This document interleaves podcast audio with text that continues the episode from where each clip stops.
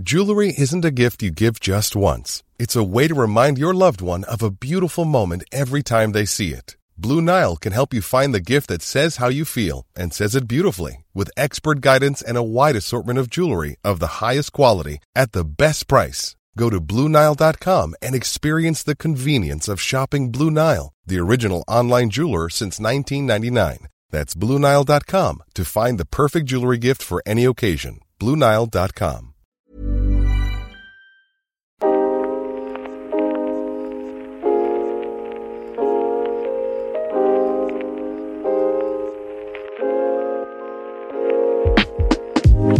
Bonjour tout le monde, bienvenue sur le comptoir de la psychologie. Je suis ravie de vous retrouver aujourd'hui pour un nouvel épisode où je suis accompagnée. Nous allons euh, aujourd'hui découvrir Emma. Emma est psychologue clinicienne, elle est récemment diplômée d'un master de psychologie clinique et de médiation thérapeutique par l'art. Elle a eu d'abord une expérience en pédopsychiatrie et maintenant elle travaille en protection de l'enfance. Aujourd'hui, Emma va aborder plusieurs sujets qu'elle rencontre dans sa clinique. Ce que j'ai particulièrement aimé, c'est justement être un moment T de ses réflexions, de ses découvertes dans une clinique notamment qui concerne l'accompagnement de mineurs non accompagnés. Peut-être que vous connaissez, peut-être pas, mais en tout cas, je vous laisse aller découvrir et écouter toutes les petites réflexion que nous amène Emma aujourd'hui.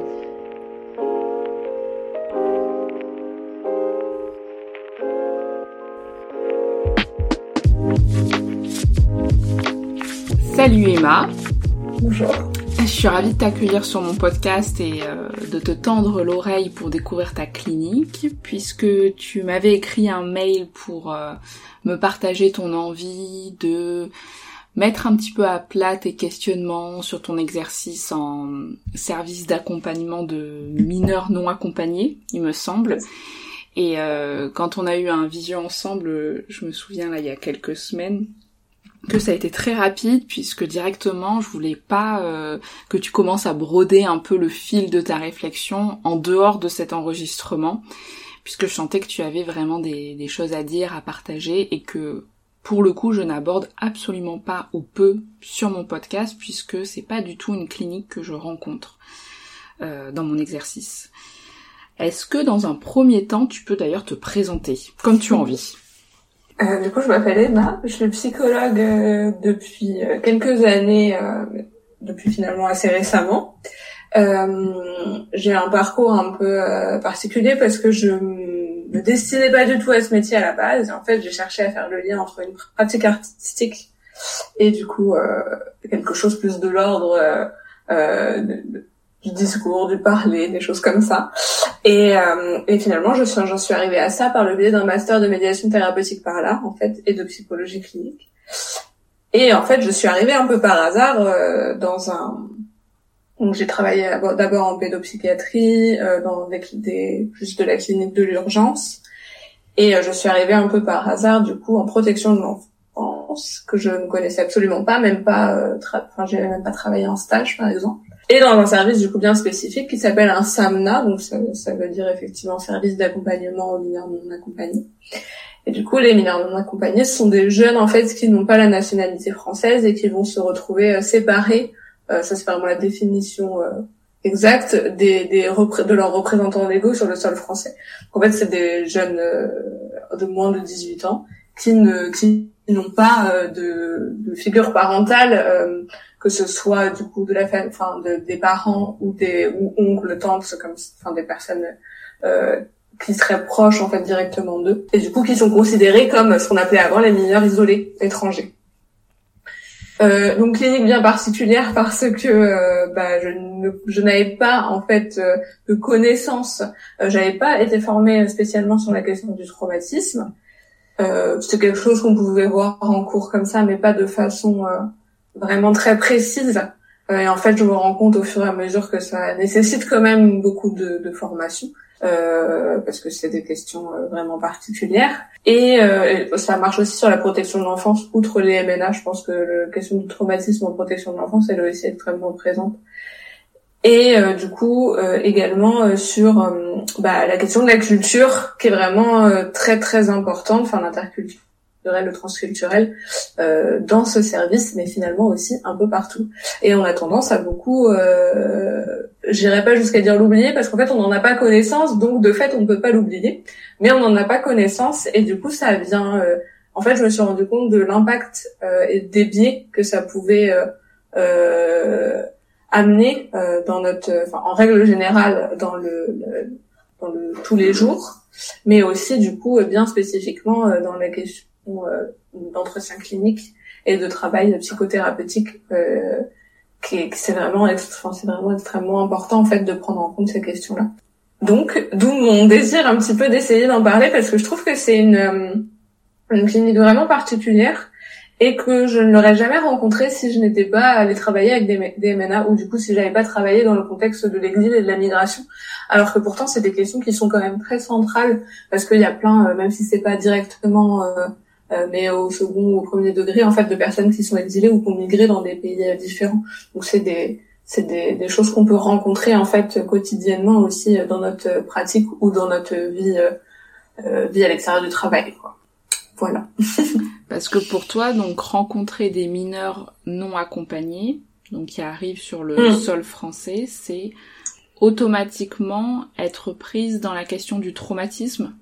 Euh, non, pas forcément. Justement, j'avais et je m'étais un peu euh, ça fait faisait partie des choses euh, euh en fait j'ai l'impression qu'on observe beaucoup justement euh, ça c'est quelque chose euh, que je peux voir en fait dans la pratique quotidienne dans un dans, dans une équipe pluridisciplinaire mais aussi dans le dans comment dire dans les médias ou dans des choses vraiment je trouve que dans le discours qu'on a en commun tous, la question du trauma, en fait, c'est un peu un glissement du mot, dans le sens où bah, euh, maintenant, en fait, un trauma, c'est un peu quelque chose qui, pourrait être vécu comme euh, étant violent, un événement qui pourrait être vécu comme étant violent. Alors qu'on n'est pas du tout, enfin moi, dans ma clinique, on n'est pas du tout là-dedans.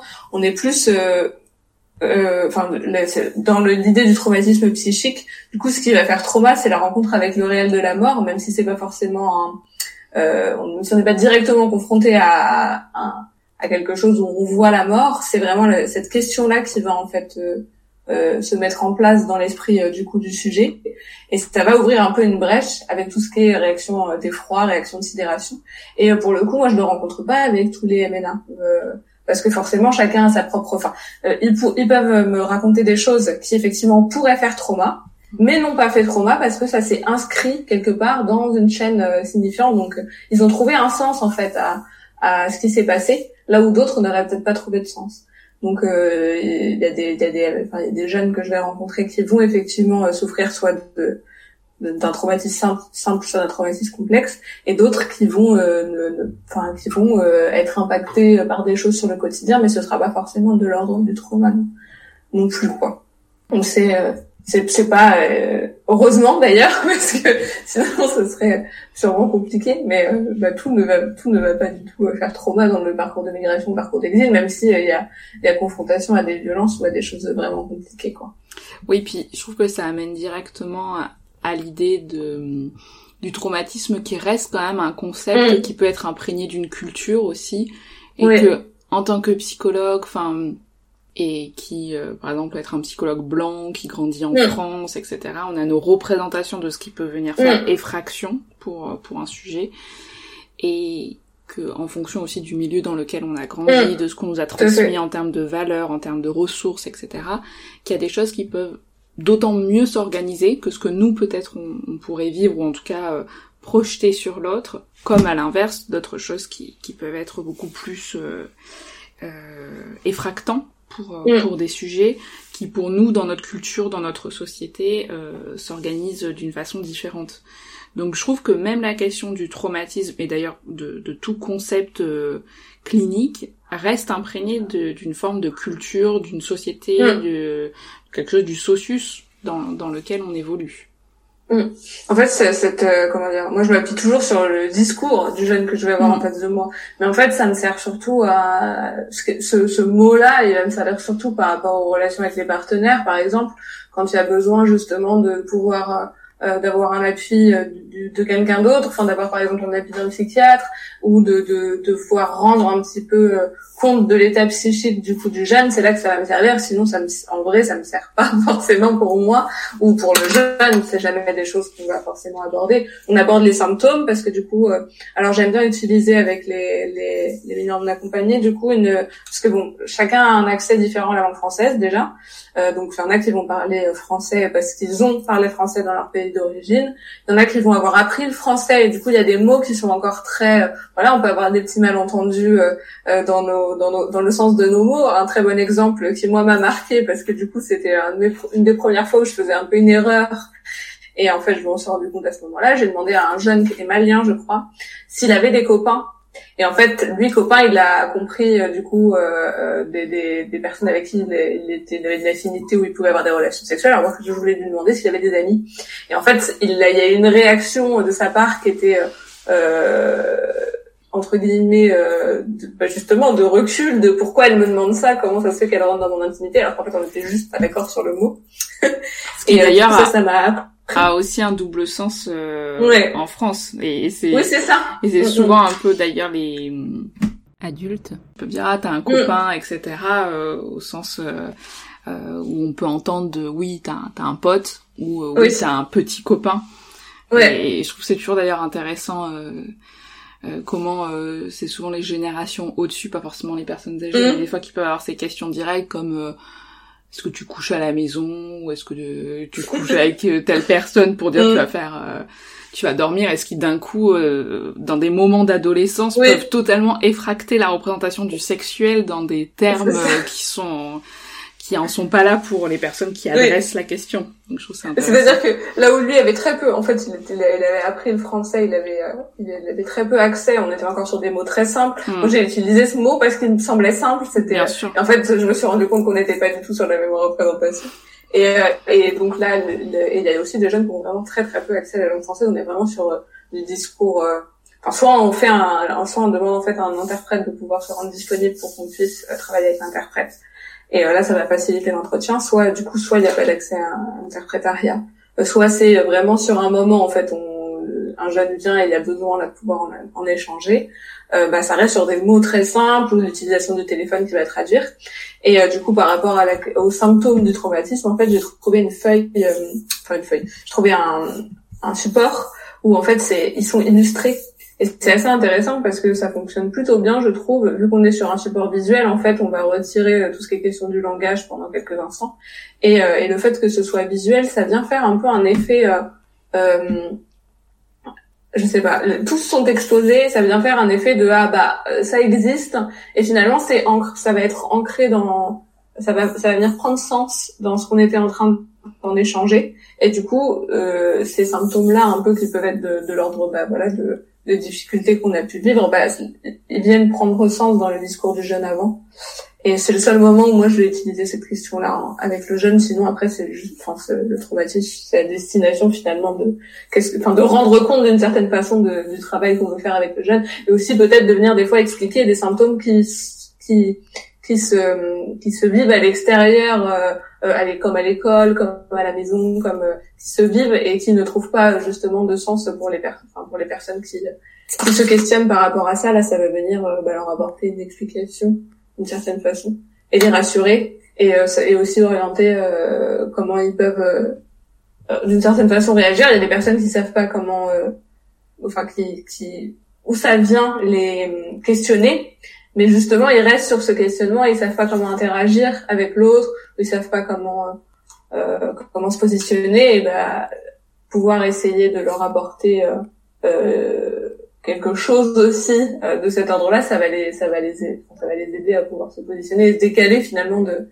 de cet état qui resterait un peu euh, bah, qu'est-ce que je fais, comment je me comporte mmh, par rapport à cette question-là. Est-ce que toi tu les rencontres dans quel cadre ces jeunes?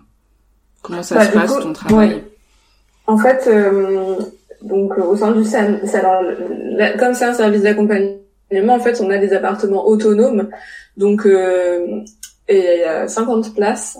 Euh, du coup, donc, les appartements sont dispatchés. Il y a des studios, il y a des, des colocations de 2 et des colocations de 3. Et euh, donc, ils arrivent au service. Il y a un premier temps qui est donc c'est après tout un parcours un peu du combattant parce que des jeunes qui arrivent du coup des, jeunes mineurs qui arrivent sur le territoire français, en fait ce qui se passe pour eux c'est qu'ils euh, euh, donc s'ils ont de la chance, ils sont orientés directement euh, dans un service qui va permettre d'évaluer leur minorité, on appelle ça comme ça. Euh, et s'ils ont moins de chance, ils vont passer quelques temps soit avec enfin, soit dans la rue, soit avec des familles pour qu'ils vont rencontrer quelqu'un qui va les orienter du coup vers ce service-là.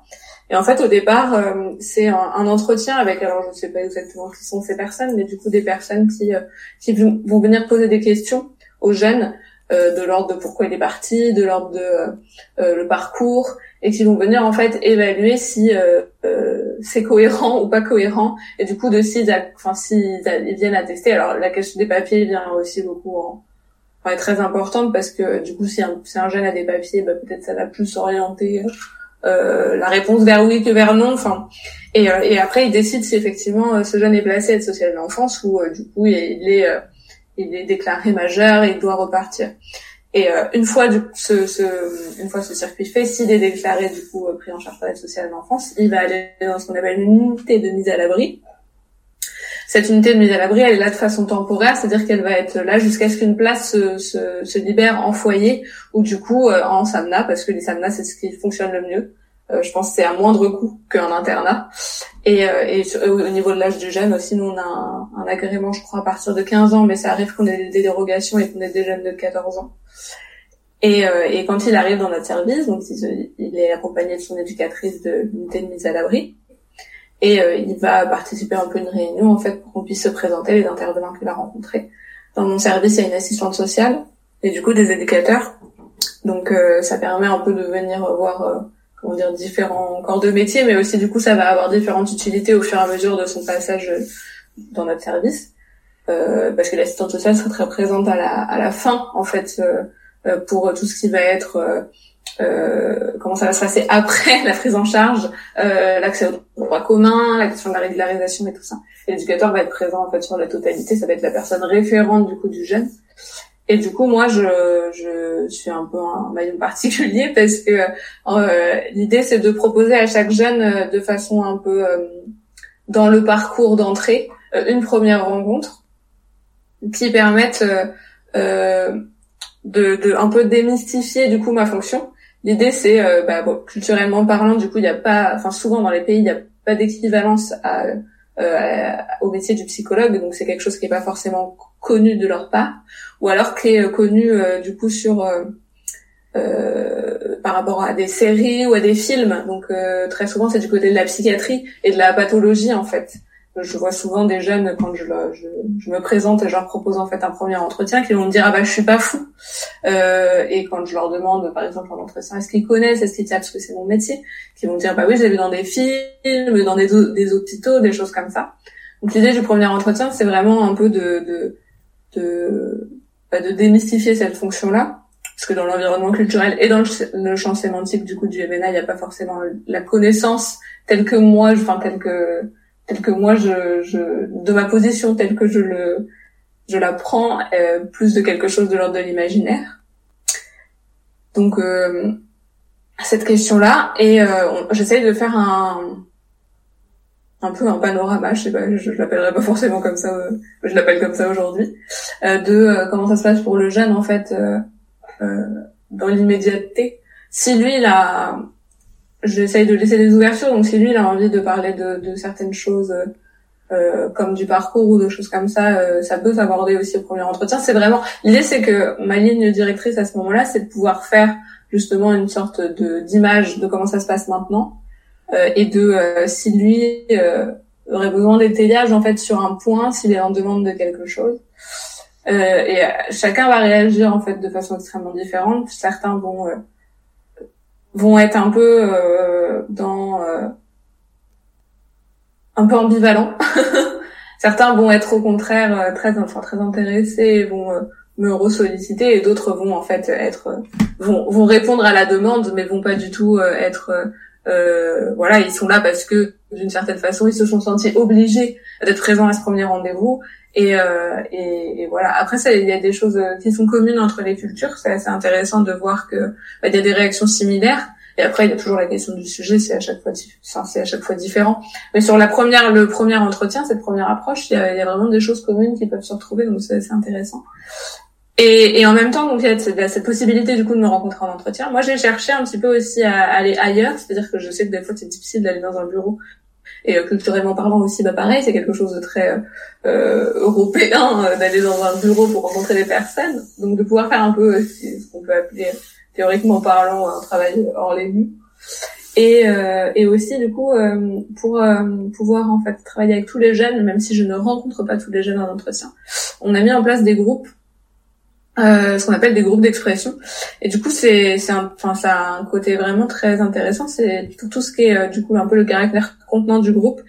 Et euh, il y a vraiment la question de, bah, la question de l'autre. Euh, ça va être intéressant de pouvoir, du coup, les mettre certains jeunes ensemble qui ne se connaissent pas forcément. Parce que ça va, voilà, la question de la culture, elle revient toujours. Alors des fois, c'est pour venir un peu différencier les uns des autres. Des fois, c'est pour venir nous rapprocher. On aborde vraiment euh, beaucoup de choses, mais ça vient euh, rompre un peu l'isolement de certains jeunes. Ça peut venir euh, du coup travailler sur l'envie d'appartenance du groupe, qui est parfois plus présente en fait finalement de fait de symptômes ou de fait de, de difficultés. Et ça vient aussi, moi je trouve que ça fonctionne assez bien, constituer de nouvelles affiliations, parce que en fait ils s'inscrivent pas forcément à leur arrivée. Euh, s'ils n'ont pas été accompagnés peut-être d'autres personnes du même de, la même culture ou de il y a des jeunes qui sont très seuls en fait et ils arrivent enfin il, se passe quelque chose qui fait qu'ils sont un peu à l'arrêt. Et du coup le groupe va venir aussi mettre une nouvelle dynamique et, euh, c'est assez intéressant. Donc euh, cette, cette possibilité là et beaucoup du coup de travailler avec les équipes en fait pluridisciplinaires parce que bah, même s'il n'y a pas forcément euh, même si je travaille pas forcément avec tous les jeunes directement euh, ben les, les, les, équipes, que ce soit l'assistante sociale, les éducateurs ou le chef de service, ils ont souvent besoin aussi de d'un autre regard sur les situations euh, pour euh, des questions bien spécifiques ou même pour euh, faire un peu un cas global, euh, voir comment on peut accompagner au mieux les jeunes. Donc il y a ces, ces trois points du coup que hmm. de, un peu de ma fonction au sein de au sein de ce service là. Parce que du coup tu as une fonction plus d'un apport à potentiel thérapeutique pour le jeune ou, ta fonction elle est plus du côté aussi euh, d'orienter sa prise en charge de, bah, d'orienter son parcours? Parce que ça je trouve que c'est deux postures différentes euh, même dans peu importe les institutions de est-ce que mm. tu participes à un mouvement d'une équipe pour euh, cibler une prise en charge cibler une demande ou justement le fait de d'être placé ou pas placé etc ou est-ce que des fois tu as des possibilité, ce que j'espère aussi, en tant que psychologue, de revendiquer un, pas de côté aussi face à une mm. écoute différente, donc aussi un discours différent et la possibilité euh, d'orienter aussi cette rencontre euh, du côté de là où se situe euh, la personne et pas des attentes en même temps d'une mm. équipe pour affiner une prise en charge mm. et un parcours pour le jeune. Ça va vraiment dépendre. Alors en fait, j'ai assez de, enfin, ce qui est chouette, c'est que j'ai vraiment assez de liberté. Euh, et ça va, enfin, je pense que ça va vraiment dépendre. En fait, il n'y a pas une prise en charge qui est la même du tout. Si on, enfin, même moi, je me rends compte que euh, ce que je vais proposer, c'est toujours très différent, euh, parce que en fait, la, euh, avant, avant quand je travaillais du coup en pédopsychiatrie, j'étais dans un, un cadre du coup les, les, les les personnes étaient, avaient une demande, les personnes venaient, euh, c'était des enfants aussi du coup, euh, donc soit la demande venait directement des enfants, soit la demande venait des parents, mais il y avait vraiment en fait cette question de la demande qui n'existe pas en protection de l'enfance ou très peu.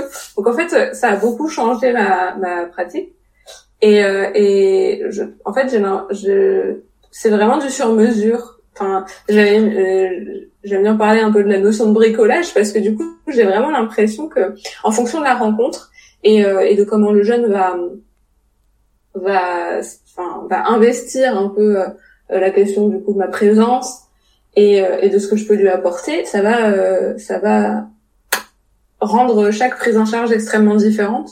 Et on voit bien, euh, il y a des, il y a des, enfin, il y a des jeunes du coup qui investissent la, la, prise en charge au point de, de demander vraiment en fait à me rencontrer très régulièrement. D'autres qui vont et qui vont du coup être plus inscrits dans un travail vraiment psychothérapeutique avec euh, la, enfin, on est vraiment, on est, on pourrait être sur une prise en charge libérale euh, ou de CMP de par rapport à cette à, cette question-là, quoi, un investissement et du coup d'aborder des, enfin d'avoir un rapport au discours qui est vraiment très libre, qui est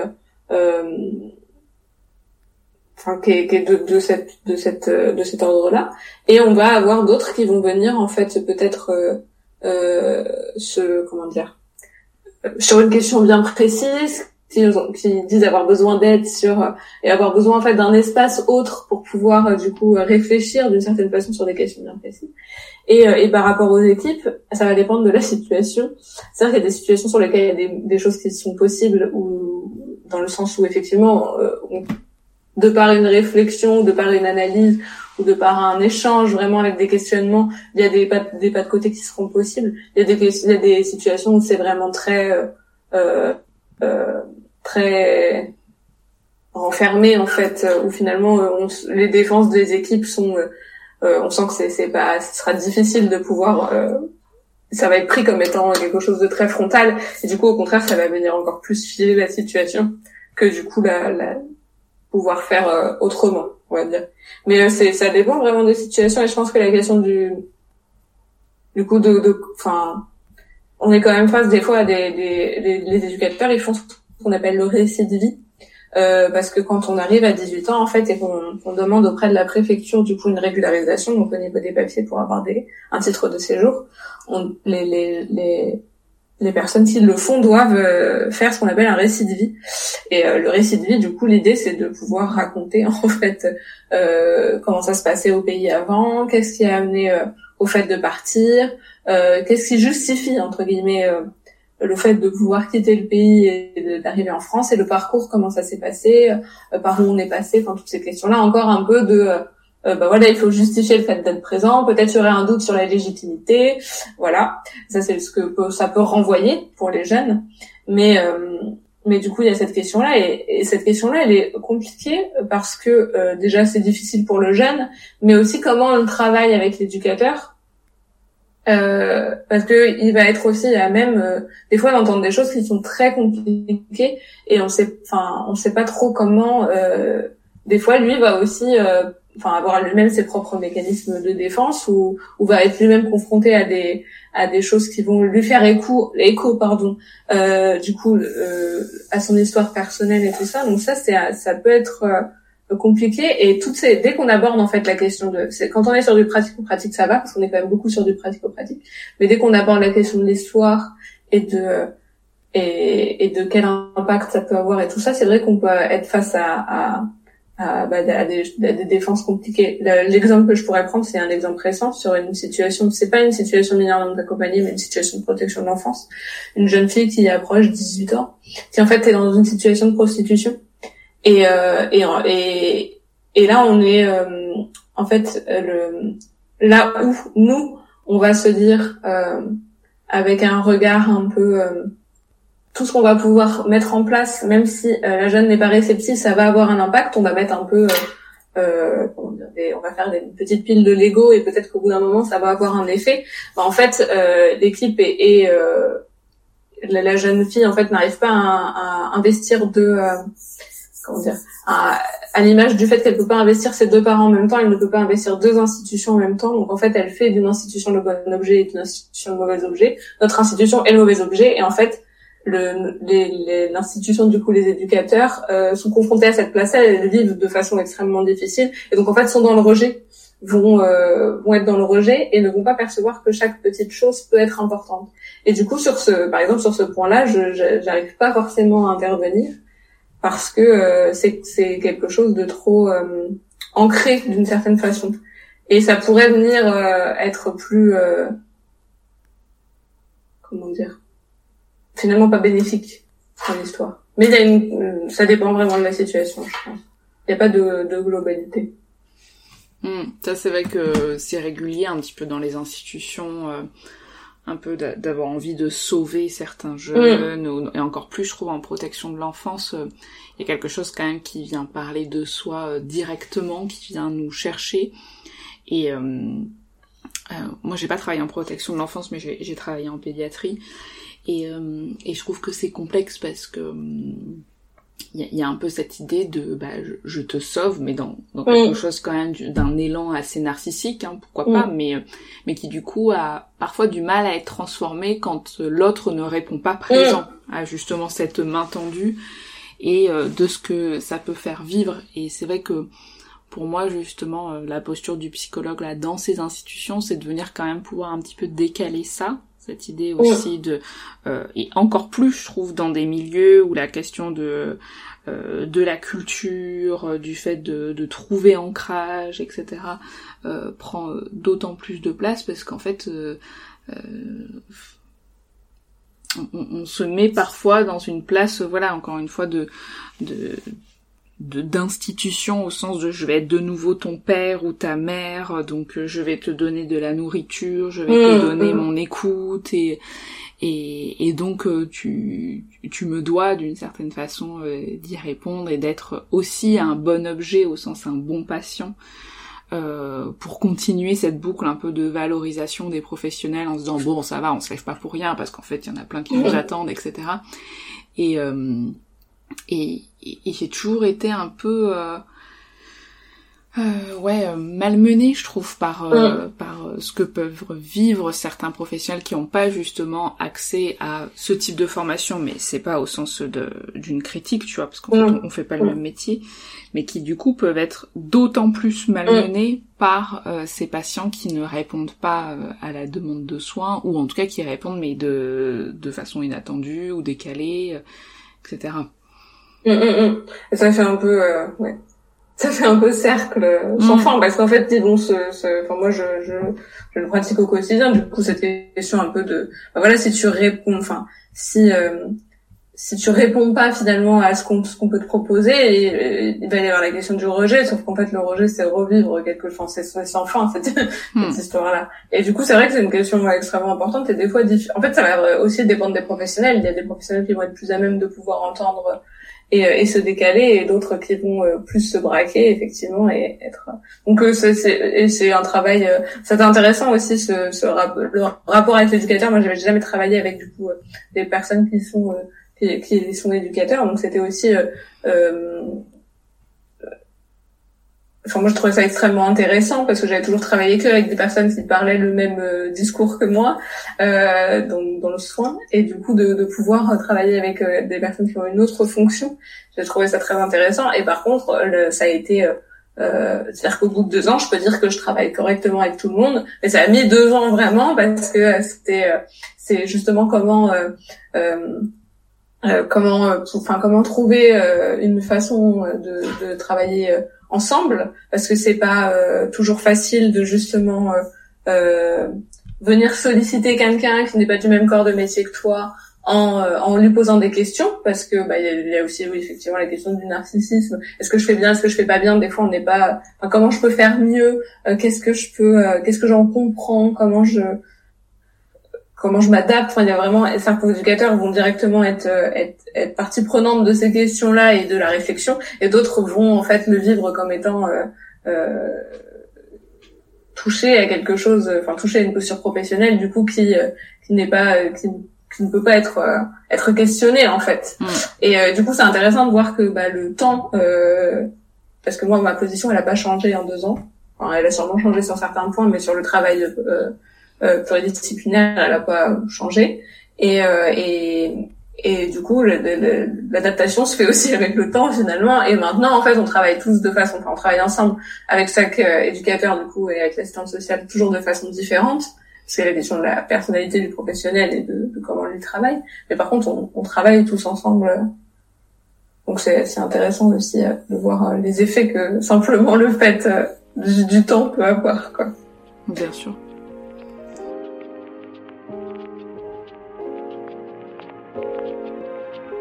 Et voilà, j'espère que vous avez apprécié cette première partie. On se retrouve pour la seconde partie d'ici quelques jours si vous écoutez le jour de la sortie de cet épisode. N'hésitez pas déjà à ce moment même commencer à nous faire des retours. Et surtout, vous allez voir, la seconde partie est particulièrement intéressante sur toutes les thématiques abordées. À très bientôt. Salut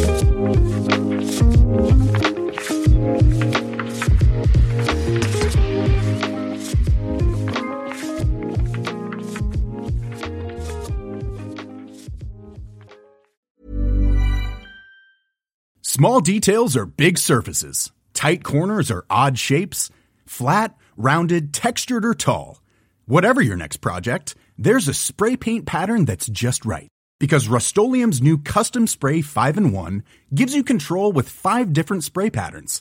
So you can tackle nooks, crannies, edges, and curves without worrying about drips, runs, uneven coverage, or anything else. Custom Spray 5 and 1. Only from Rust Even when we're on a budget, we still deserve nice things. Quince is a place to scoop up stunning high end goods for 50 to 80% less than similar brands. They have buttery soft cashmere sweaters starting at $50, luxurious Italian leather bags, and so much more. Plus, Quince only works with factories that use safe, ethical, and responsible manufacturing. Get the high-end goods you'll love without the high price tag with Quince. Go to quince.com slash style for free shipping and 365 day returns.